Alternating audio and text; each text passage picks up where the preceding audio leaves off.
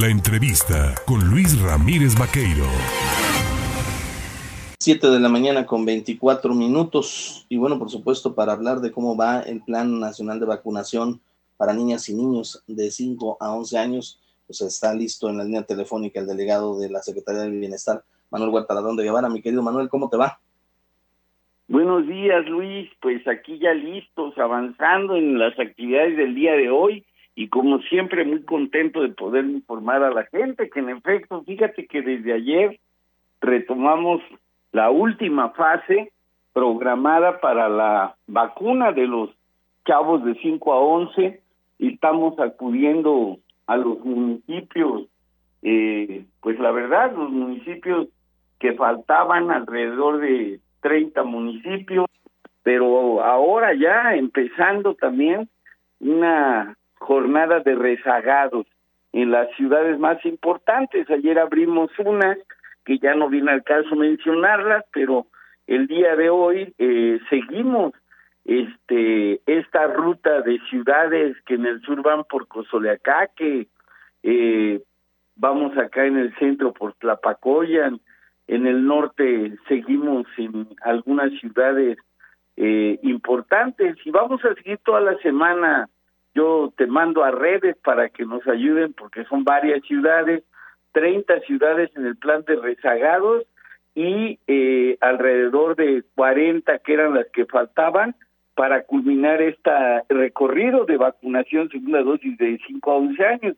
Yo mejor destacar que la importancia de la vacuna de este segmento tiene que ver con que no por el COVID, pero por los fríos, pues las enfermedades respiratorias eh, se incrementan. De hecho, el sector salud está recomendándole a los mayores de 60 años vacunarse contra la influenza.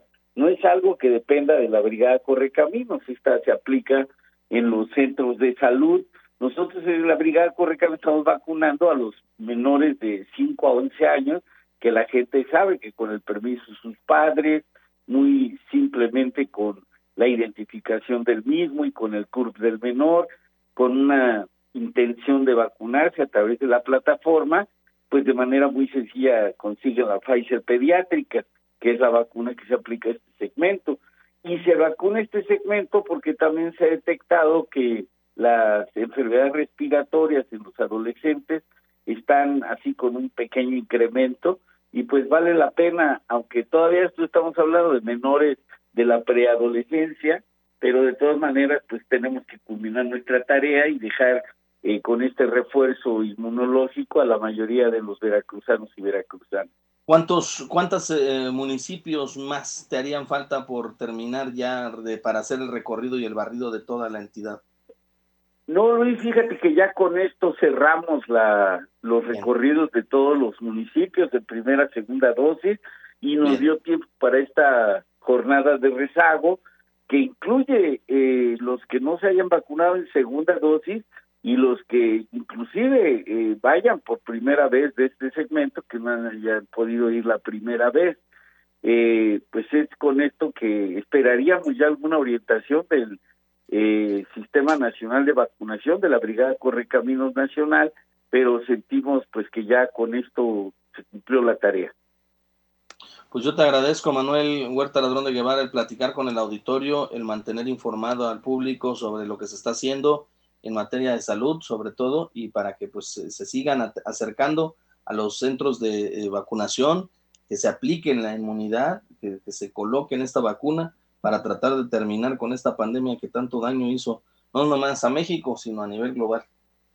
Claro, Luis, y vamos a estar atentos porque seguimos trabajando. Yo he señalado que gobierno de la República, el gobierno federal va a actuar hasta el último día con toda la fuerza de nuestro eh, pues esfuerzo porque el pueblo mejore sus condiciones de vida. Estamos pagando eh, la pensión del adulto mayor. Hoy mismo haremos un eh, acto de presencia en el puerto de Veracruz para lo mismo y seguimos en todos lados trabajando y más de cara al aumento del presupuesto en recientes días en materia de programas sociales ya pronto te estaremos comentando pues todos los beneficios de todas las coberturas de todas las ampliaciones eh, de las propias montos de las pensiones. Ya hemos dicho que el adulto mayor el próximo año recibirá 4.812 pesos con 50 centavos, aumenta casi mil pesos la pensión, 25% lo que reciben, y así será hasta el cierre de este año y del próximo gobierno, del próximo